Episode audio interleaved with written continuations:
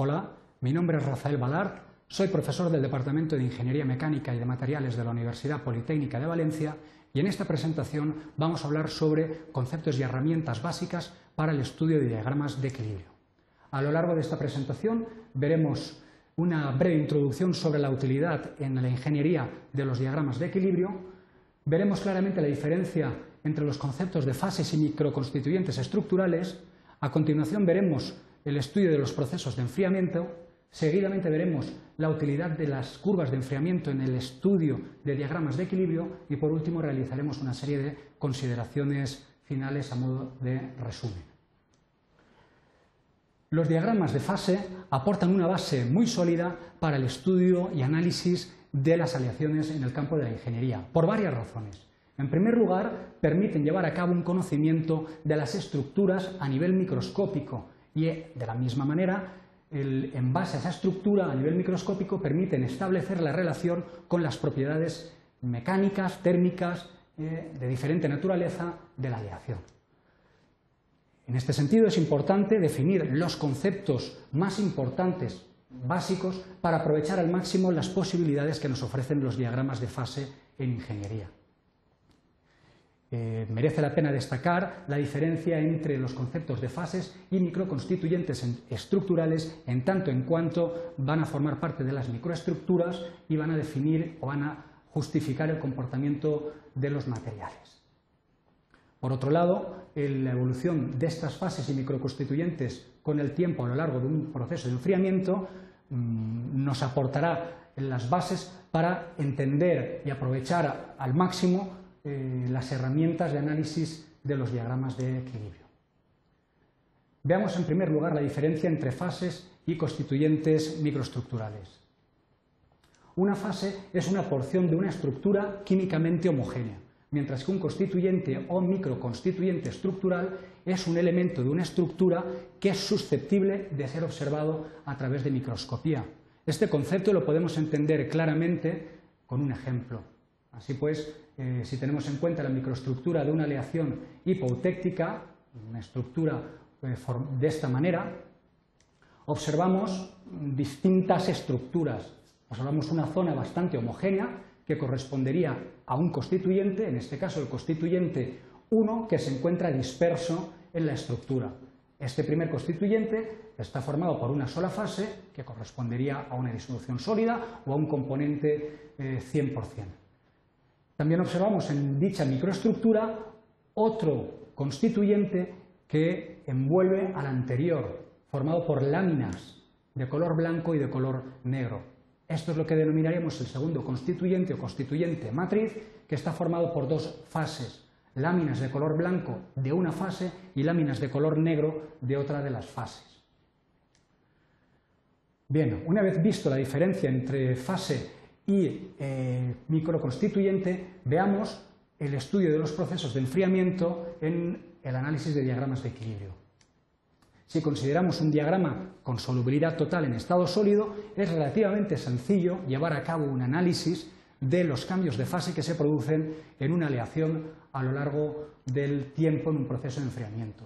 Así pues, si consideramos una aleación con una composición C 1, trazamos una línea, vertical eh, por dicha composición y a partir de esta línea trazamos o identificamos diferentes puntos A, B, C, D y E que representan distintas temperaturas en el proceso de enfriamiento.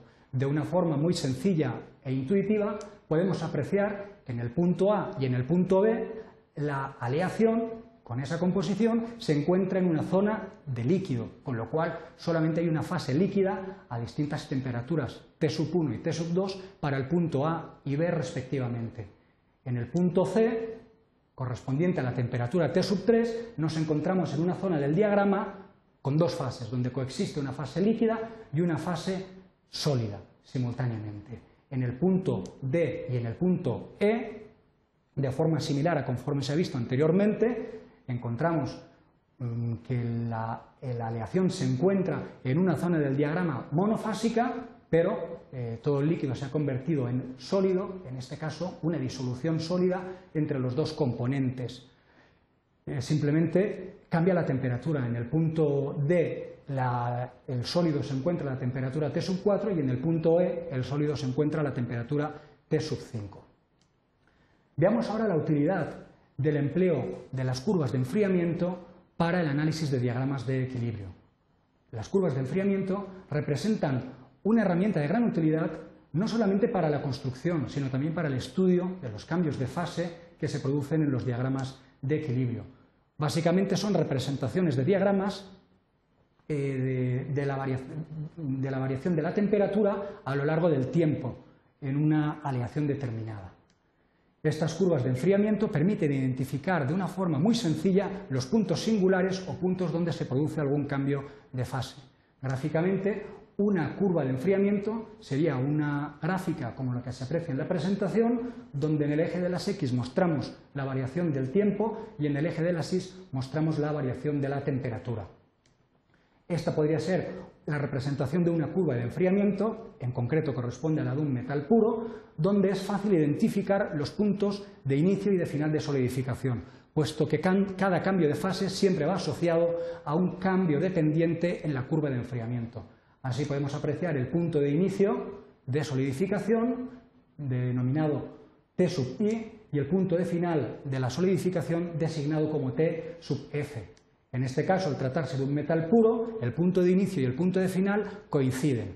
De esta manera, podemos decir que por encima de, de la temperatura de inicio, la aleación se encuentra líquida y por debajo del punto de final de solidificación, la aleación se encuentra totalmente sólida.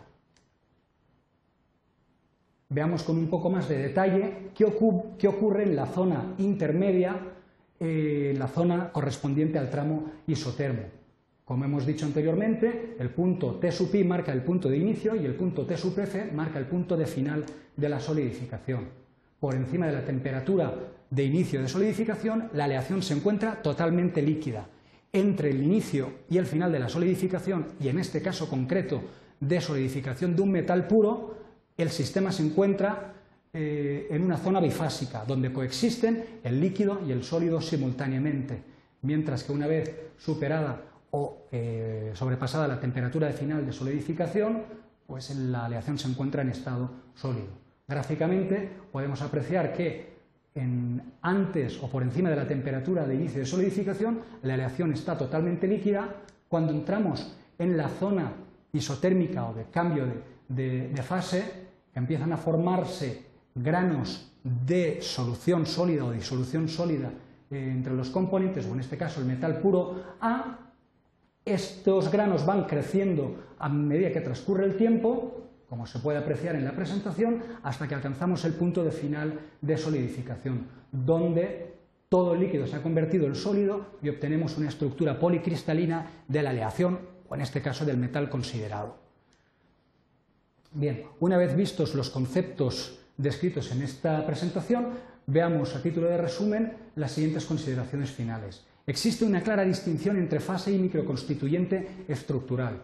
Desde el punto de vista de las aplicaciones en ingeniería, los microconstituyentes desempeñan un papel decisivo, puesto que van a condicionar el comportamiento de los materiales y de sus aleaciones.